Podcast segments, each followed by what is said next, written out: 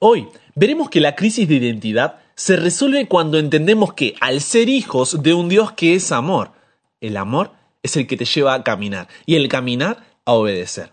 Solo así serás una viña que da fruto y solo así no serás un obstáculo para quienes están a tu alrededor buscando de Dios, sino que serás de salvación porque pueden ver a Dios en ti. Así que quédate hasta el final. Dios tiene un mensaje para tu vida.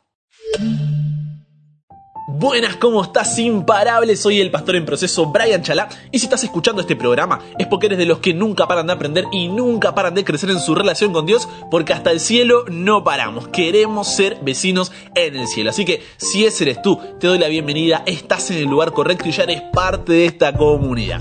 Así que sin más, antes de empezar el último programa de esta semana, te invito a hacer una oración para darle la bienvenida a nuestro invitado de honor. Padre, gracias porque durante toda esta semana nos has acompañado en este estudio de Isaías capítulo 1 y ahora hoy vamos a estudiar capítulo 5 también, donde estamos viendo la crisis de identidad. La crisis de identidad que tenía el pueblo y que muchas veces podemos tener hoy. Y cómo necesitamos volver a saber de dónde somos, saber en quién está nuestra identidad. Y eso nos va a permitir poder ser un instrumento en tus manos para poder impactar el mundo que nos rodea. Que tu Espíritu Santo nos pueda guiar, que puedan ser tus palabras y no las mías, que bendigas cada corazón, cada hogar Tú conoces las preocupaciones, las angustias, los dolores, las incertidumbres con las que han, venido hoy al programa, pero que puedan saber, Señor, que hay un Dios que está a su lado, que hay un Dios que lucha con ellos, que hay un Dios que los fortalece, hay un Dios que los consuela y hay un Dios que viene a buscarlos. Así que gracias por toda esta oportunidad que nos das alrededor del mundo juntarnos para poder buscarte y que puedas ser tú quien nos hable en este día. En el nombre de Jesús oramos.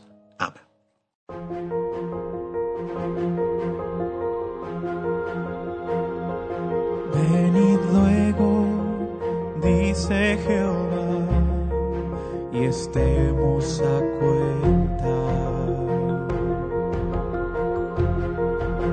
Si vuestros pecados fueren como la grana, como la nieve, serán emblanquecidos.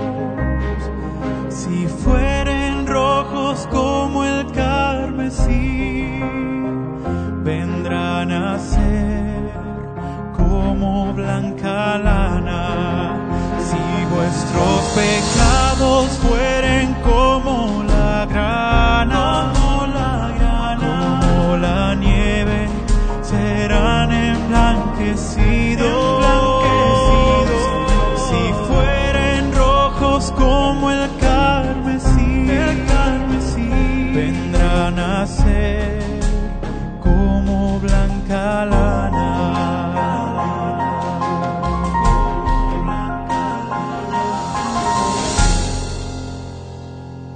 Escuchábamos ahí nuestro versículo de memoria, Isaías 1.18, versículo, y creo que es un mensaje tremendo para esta semana, donde Dios nos dice, hey, podemos reiniciar, podemos arrancar de nuevo, así que aprovecha esa oportunidad, ve a Dios, resuelve eso, ponte de acuerdo, reconcíliate, porque Él ya dio el primer paso. Él ya te está buscando. Así que si todavía no te lo memorizaste, hey, vamos, todavía se puede. Es un ejercicio bueno porque te ayuda a tener siempre presente la palabra de Dios. Así que con eso dicho, manos a la Biblia, vamos a Deuteronomio, capítulo 30, versículos 15 y 16. ¿Tienes ahí? Recuerda, siempre lo mejor es venir con tu Biblia, un anotador para poder comprender, recordar y compartir de mejor manera lo aprendido. Ahora sí, Deuteronomio, capítulo 30, versículos 15 al 16, dice así. Mira, yo he puesto delante de ti hoy la vida y el bien, la muerte y el mal. Porque yo te mando hoy que ames a Jehová tu Dios que andes en sus caminos y guardes sus mandamientos, sus estatutos y sus decretos, para que vivas y seas multiplicado, y Jehová tu Dios te bendiga en la tierra a la cual entras para tomar posesión de ella.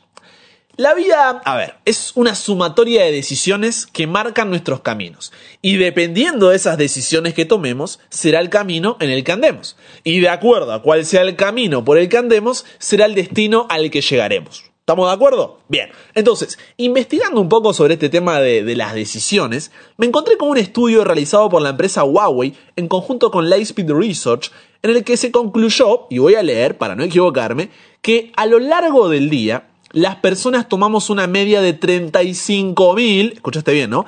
35.000 decisiones y tan solo somos completamente conscientes de una pequeña parte de ella. Es más, concretamente, dice el estudio, nuestro cerebro toma el 94.74% de las decisiones, de esas 35.000, de manera automática, o sea, sin que realmente seamos conscientes de ella.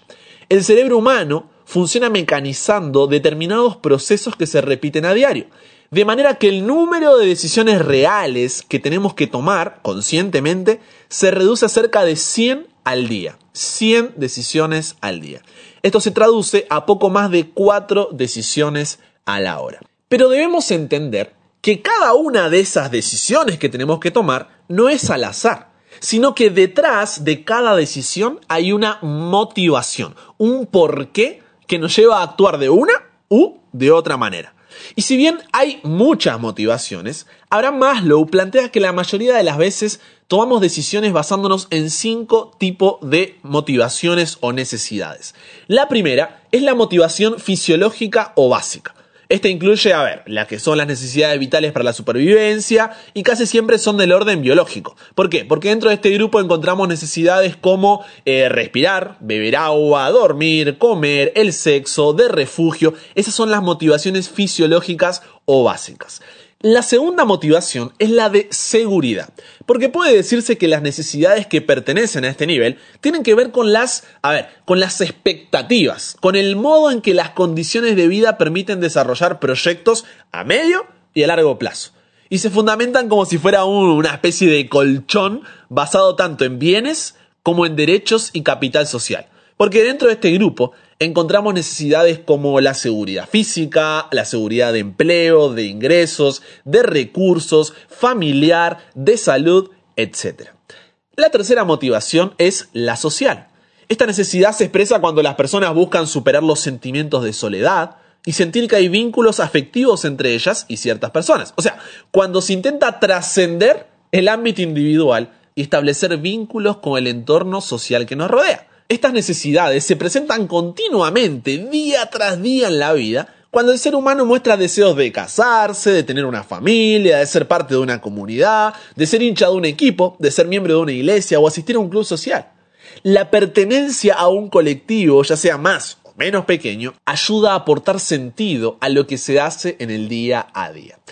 La cuarta motivación que tenemos detrás de las decisiones puede ser la de reconocimiento. porque Esta tiene que ver con el modo en que nos valoramos nosotros y nos valoran los demás, o sea, el resto de la sociedad.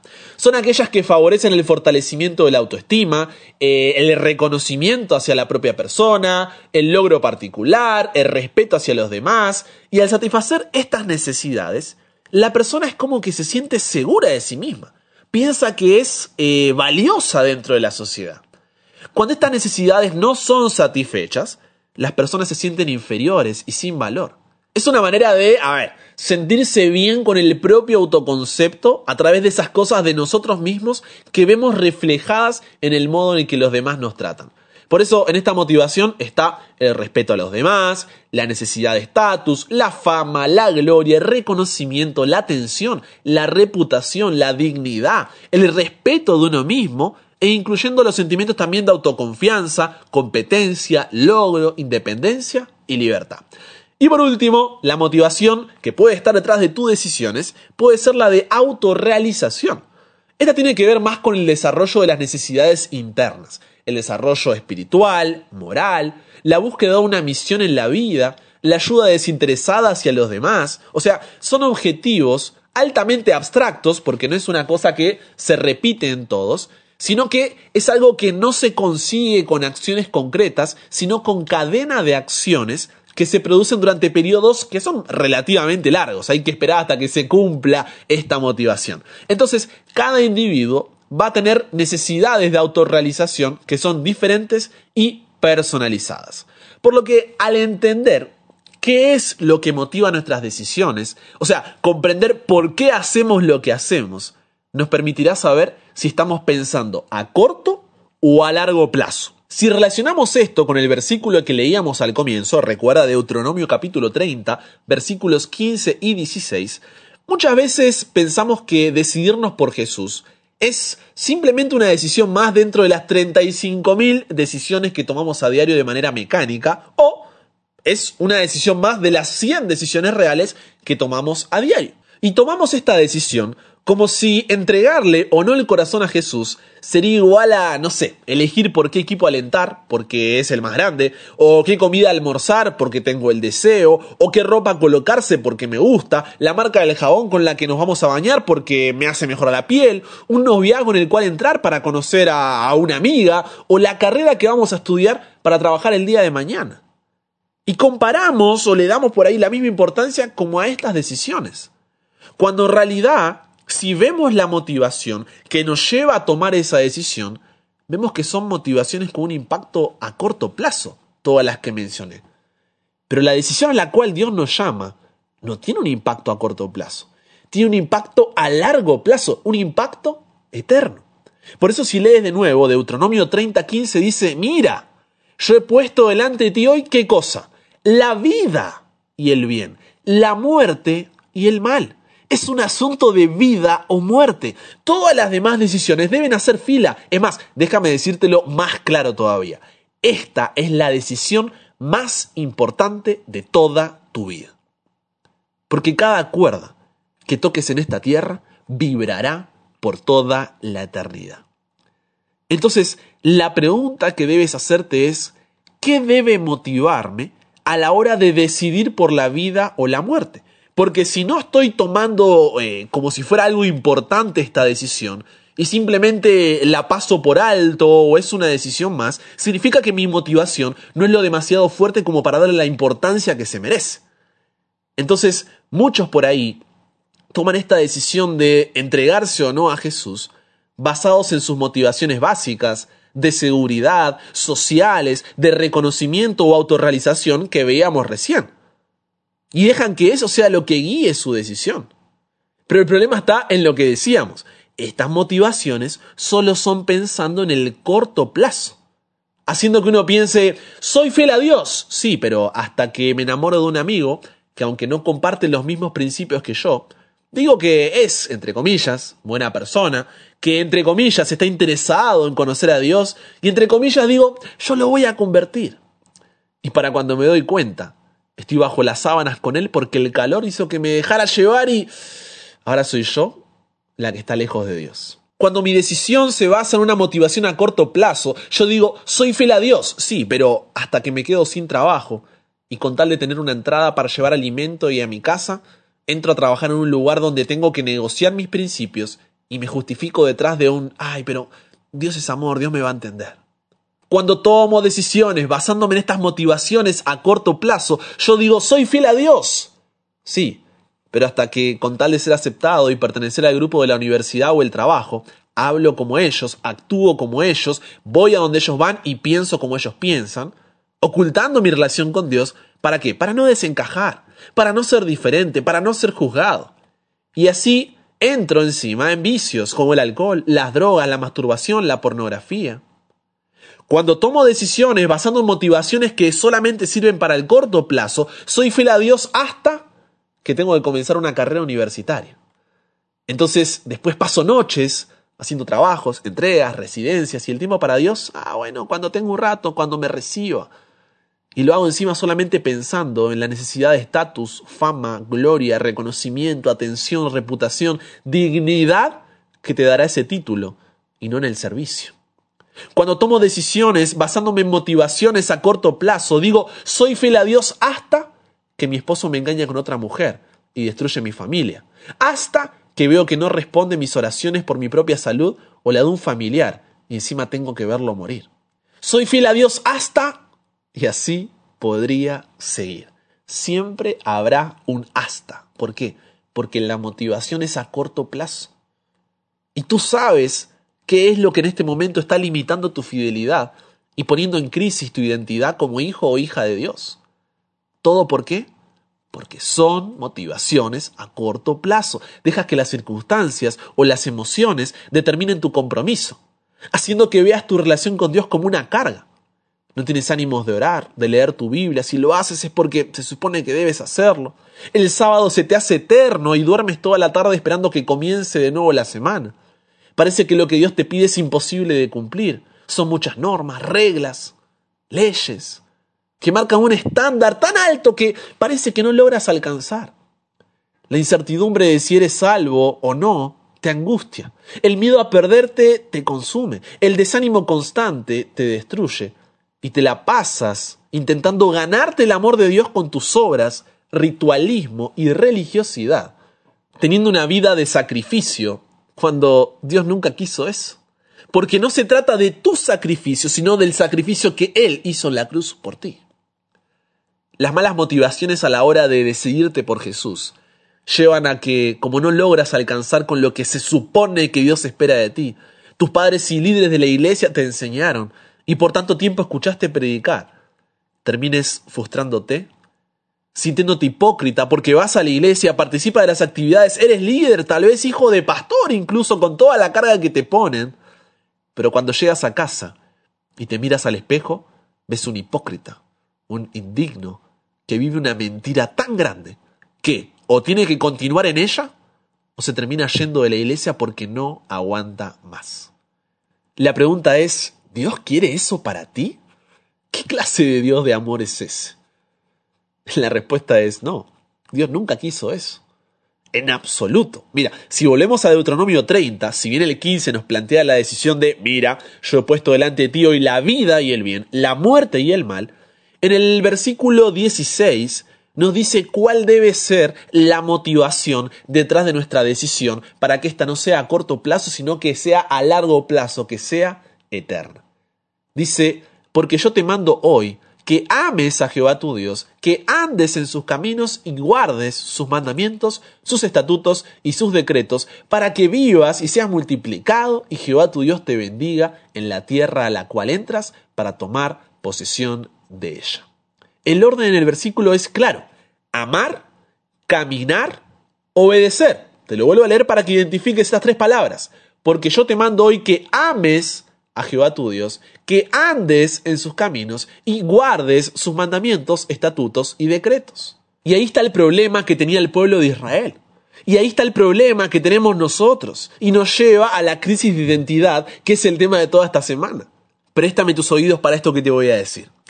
Cuando no es el amor a Dios la motivación para decidirnos por Él y elegir la vida, tu decisión es débil porque tu motivación es inestable. Voy de nuevo, te lo perdiste, préstame tus oídos. Cuando no es el amor a Dios la motivación para decidirnos por Él y elegir la vida, tu decisión es débil porque tu motivación es inestable. Porque si obedeces y caminas sin amar, significa que nunca tuviste una relación con Dios. Es por eso que obedecer te resulta una carga, no lo disfrutas y al no conseguirlo te frustras. Es por eso que te cuesta caminar, porque lo estás haciendo con un desconocido en quien ni siquiera confías. Pero cuando amas, te tomas de la mano de Dios y caminas con Él. Y cuando te das cuenta, al estar tomado de su mano, estás obedeciendo. No por imposición, no por obligación, sino por amor. Y encima disfrutas hacerlo. No puedes esperar para encontrarte con Él cada día. Lo compartes con todo, pasas tiempo en oración, es parte de tu día a día y tu corazón no puede esperar el día en que lo puedas abrazar, verlo cara a cara cuando venga a buscarte, porque como tienes una relación con Él aquí en la tierra, también quieres tenerla con Él por toda la eternidad. Te pregunto, ¿sientes eso en tu relación con Dios? Porque si no es así, puedes estar hace años en la iglesia, haber nacido en un hogar cristiano, pero nunca haber amado a Dios. La falta de amor fue lo que llevó al pueblo a rebelarse. La falta de amor fue lo que llevó al pueblo a olvidarse quién lo sustentaba. La falta de amor fue lo que llevó al pueblo a no darse cuenta del estado y situación en el que estaban.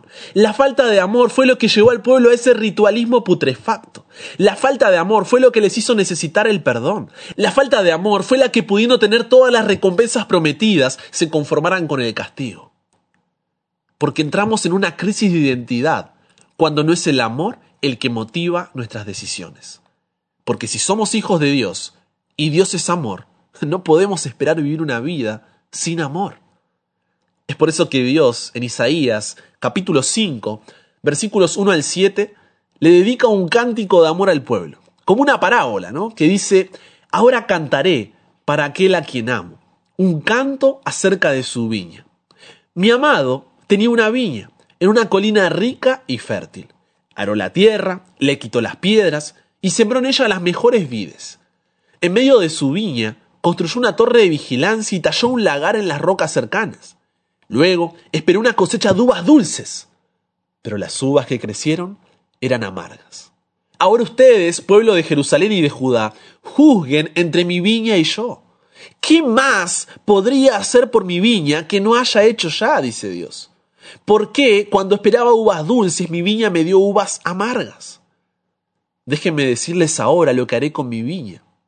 Echaré abajo sus cercos y dejaré que se destruya. Derrumbaré sus muros y dejaré que los animales la pisoteen. La convertiré en un lugar silvestre donde no se podan las vides ni se remueve la tierra. Un lugar cubierto de cardos y espinos. Ordenaré a las nubes que no dejen caer la lluvia sobre ella. La nación de Israel es la viña, explica en el versículo 7. Es la viña del Señor de los ejércitos celestiales. El pueblo de Judá es su agradable huerto. Él esperaba una cosecha de justicia pero en cambio encontró opresión. Esperaba encontrar rectitud, pero en cambio oyó gritos de violencia. De la misma manera que con Judá, Dios tiene un huerto, nosotros, sus hijos alrededor del mundo. Y Él hizo todo por nosotros. Aró la tierra, le quitó las piedras, sembró en ella las mejores vides. En medio de su viña construyó una torre de vigilancia y talló un lagar, que es el recipiente ahí donde se pisan las uvas, en las rocas cercanas. En otras palabras, Él te formó, te creó, te sustentó, te protegió, te liberó, te amó. Lo entregó todo para que todo aquel que en Él crea no se pierda, mas tenga vida eterna. Entonces se pregunta, ¿qué más podría hacer yo por ti que no haya hecho ya? Hice todo para que puedas elegir la vida y estemos juntos por toda la eternidad. Pero ¿cómo sigue el versículo? Luego Esperó una cosecha de uvas dulces por todo lo que había entregado, pero las uvas que crecieron eran amargas. En otras palabras, pensé que al ver cuán especial, importante y valioso eres para mí, y ver cuánto te amé, que siendo en forma de Dios no estimé el ser igual a Dios como cosa que aferrarme, sino que me despojé a mí mismo tomando forma de siervo, hecho semejante a los hombres, y estando en la condición de hombre, humillarme a mí mismo y haciéndome obediente hasta la muerte y muerte de cruz, tú verías eso y me amarías. Verías toda esa entrega, ese sacrificio, ese amor. Y responderías amándome. Pero no fue así. Al contrario me diste la espalda cuando yo te di mi corazón. Entonces la parábola termina con Dios echando abajo los cercos, derrumbando los muros y quitando su protección de la viña, dejándola sin sustento hasta que sola termine muriendo. ¿Por qué? Porque es un Dios caprichoso, tirano, autoritario, cruel, despreciable. Que si no hace las cosas como Él quiere y cuando Él quiere estás muerto como vimos ayer. No, lo tiene que hacer porque Israel era un estorbo en la tierra.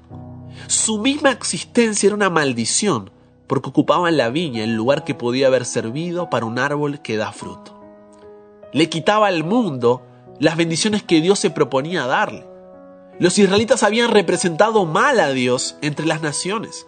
No eran solamente inútiles, sino que también eran un obstáculo para que Dios pueda actuar y cambiar el corazón de las naciones paganas. Su rebelión estado, situación y ritualismo putrefacto llevaban a las naciones que los rodeaban a la ruina cuando deberían haber llevado a la salvación. ¿Todo por qué? Porque su decisión de obedecer y caminar estaba motivada por su sacrificio y no por el sacrificio de Dios. Porque se habían olvidado que nada tenía sentido si no se hacía por amor. Porque Dios es amor. Y al ser creados a su imagen y semejanza, eso es lo que Él espera de nosotros. Entonces, no quiero que a ti y a mí nos pase lo mismo que al pueblo de Israel. Pero para eso debemos dejar de lado el egoísmo. Nuestra voluntad debe dejar el trono de nuestro corazón para que el Rey de Reyes y Señor de Señores pueda tomar su lugar. Y es ahí, es ahí cuando no hablaremos de desánimo ni dificultades para obedecer y caminar, porque todas esas cosas serán pequeñeces al lado del gran amor que Dios nos demostró, ocupando nuestro lugar en la tierra para que tú y yo podamos ocupar su lugar en el cielo. ¿Qué amor más grande que ese? Quiero que aquel día, cuando Cristo venga y te pregunte, ¿me amas? Una sonrisa se dibuje en tu rostro y asientas con tu cabeza mientras Él te dice, bien buen siervo fiel, sobre poco has sido fiel, sobre mucho te pondré, entra en el gozo de tu Señor. La crisis de identidad se resuelve al entender que al ser hijos de un Dios que es amor, es el amor el que te lleva a caminar y el caminar a obedecer. Solo así serás una viña que dé fruto y solo así no serás un obstáculo para quienes están a tu alrededor buscando de Dios, sino que serás de salvación porque pueden ver a Dios en ti.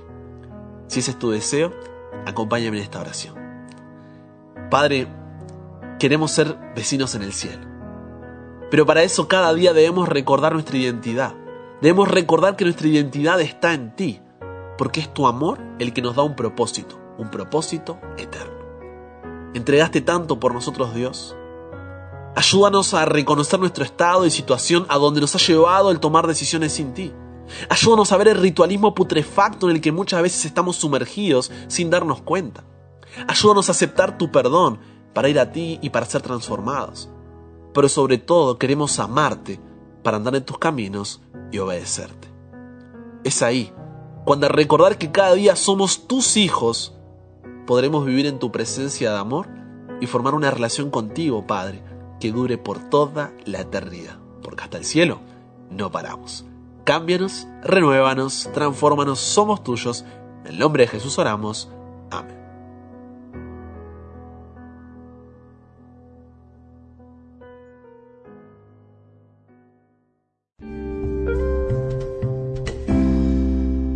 Y con eso llegamos a nuestro momento de oración para terminar la semana. Y el día de hoy arrancamos con un agradecimiento de Fernando Guzmán, que desde aquí Argentina dice, quiero agradecer porque mi padre fue operado de cáncer de próstata. Él se llama Mario Guzmán, hace cuatro años que ya padece de esta enfermedad y ahora se volvió a complicar, pero gracias a Dios se operó y salió todo bien. Amén. Por eso, Fernando, gracias por compartir. Es lindo, ¿no? Que solamente no sean pedidos, sino que también puedan ser agradecimientos para que podamos ver la obra de Dios en cada una de nuestras vidas. Nuestro segundo mensaje llega desde Ecuador, que dice así. Buenas noches hermanitos, les saluda Rocío Pérez de la iglesia Miraflores de la ciudad de Pasaje. Por favor les pido, me ayuden a orar por la salud de mi padre. Él está contagiado de COVID, está muy grave, es de la tercera edad y ahora lo estamos internando en el hospital. Pido de favor que me ayuden a hacer una cadena de oración por su salud. Se llama Ángelo Pérez y tiene 78 años de edad. De antemano se los agradezco mucho. Claro que sí, Rocío, cuentas con nosotros, estaremos orando, tenés miles de personas alrededor del mundo que hoy estarán intercediendo por ti. Así que ánimo, estamos aquí y esperamos prontas noticias para poder seguir acompañando en oración y en lo que podamos ser de ayuda. Y de paso aprovechar, ¿no? Hay varias familias que han escrito por el tema del COVID, que creo que hoy es más cercano para todos que nunca. Entonces pedir por cada una de esas familias, ¿no? Para que Dios pueda confortarlas darle fuerzas, darle ánimo, poder guiarlas y sobre todo que puedan confiar en que Dios está a su lado. Así que hoy oramos agradeciendo en primer lugar por el padre de Fernando, que se llama Mario, agradecemos por Mario, y te pedimos especial oración por Ángelo Pérez. Mañana oramos por ti. Y por último, un testimonio de cómo cuando tú compartes, porque como te digo siempre, esta no es mi comunidad, yo simplemente te doy una herramienta para que puedas tú ser de bendición en la vida de otras personas. Puedas ser un puente de corazón a corazón por el cual Cristo pueda cruzar y cambiar vidas. Y cuando haces eso, puedes ver a obrar a Dios en primera fila. Y mira lo que dice este testimonio de cómo cuando tú compartes puedes impactar vidas. El testimonio llega desde Bolivia y dice así. Antes de que me compartieran el programa, se me hacía difícil entender los temas y a veces los captaba bien pero sentía que no le sacaba todo el provecho como debería. Ahora que estudio la lección con la Biblia y escucho tus audios y los consejos que nos das, me encanta, me ayudan demasiado como persona y varias veces me sacaron las lágrimas porque me di cuenta que algunas cosas hacía mal y era necesario escucharlo. Y ahora más que nada mi juventud, decidí seguir los pasos de Jesús y ser un discípulo, no un seguidor. La verdad, si enumerara todas las cosas que aprendí este trimestre y los demás, no habría campo para seguir escribiendo. De verdad, les agradezco por dejarse usar como instrumentos de Dios. Yo también quiero ser usada por Él y siempre se lo pido. Espero que jamás paren con este programa y que siga creciendo muchísimo más, como dice el lema. Hasta el cielo, no paramos. ¡Qué grande! Gracias. De corazón leer esto es... Ya está, me hiciste el día. ¿Por qué? Porque uno ve a Dios trabajar y uno dice, wow, ¿no? Cómo a pesar de que uno simplemente está dando un granito de arena, Dios puede hacer tremendas cosas y uno sin darse cuenta está siendo un instrumento para que Dios pueda transformar corazones de una manera increíble. Así que gracias, gracias, gracias por compartir estos testimonios y nada, animarte a poder seguir haciéndolo, a poder seguir compartiendo y ser utilizado por Dios para su gloria y para su honra. Con eso dicho, hagamos una oración y cerremos con el programa de hoy. Querido Padre, gracias Señor por este espacio de oración, un espacio que nos hace tan bien un espacio donde podemos agradecer por eh, situaciones como la de Mario Guzmán, esa operación que era riesgosa pero estuviste ahí a su lado. Podemos pedir por personas como Ángelo Pérez, que está ahí en riesgo su salud y todas las familias que están atravesando y siendo eh, golpeadas por este tema del COVID, que tú puedas estar ahí a su lado. Y por testimonios como este que nos llega desde Bolivia, en donde tú vas de a poquito, ¿no es cierto? Un paso a paso cambiando corazones, Señor. Y no hay nada que nos haga más felices que verte obrar. Confiamos en ti, ponemos todo en tus manos pidiendo que sea tu voluntad, que tú nos puedas mostrar siempre qué es lo mejor y agradecerte por el equipo que nunca para para que esto pueda ser una realidad. Guíanos, acompáñanos, bendice cada corazón, cada hogar que se sume al programa de hoy. En el nombre de Jesús oramos. Amén.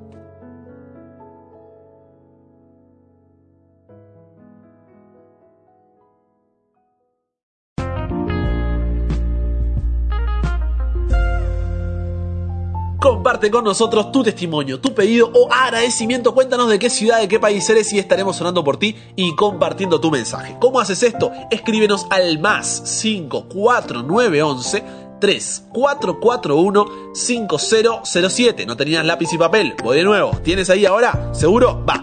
Más 54911 3441-5007. Recuerda colocar el más y al escribirnos estaremos ahí conversando contigo y también puedes recibir por ese medio el programa cada día de domingo a jueves para que no te pierdas de nada. Y si te perdiste de algo o acabas de llegar y sumarte a la comunidad y no sabías que esto existía y no puedes creer todo lo que te perdiste, tranqui. Puedes ir a YouTube, búscame ahí como Brian Chalá, ahí tienes más de 60 episodios para que puedas disfrutar, hacer banquete y tener un fin de semana tremendo. Lo mismo en Spotify y sígueme en Instagram como arroba chalabrian, que estoy siempre ahí abriendo caja de preguntas para que podamos juntos seguir aprendiendo y creciendo.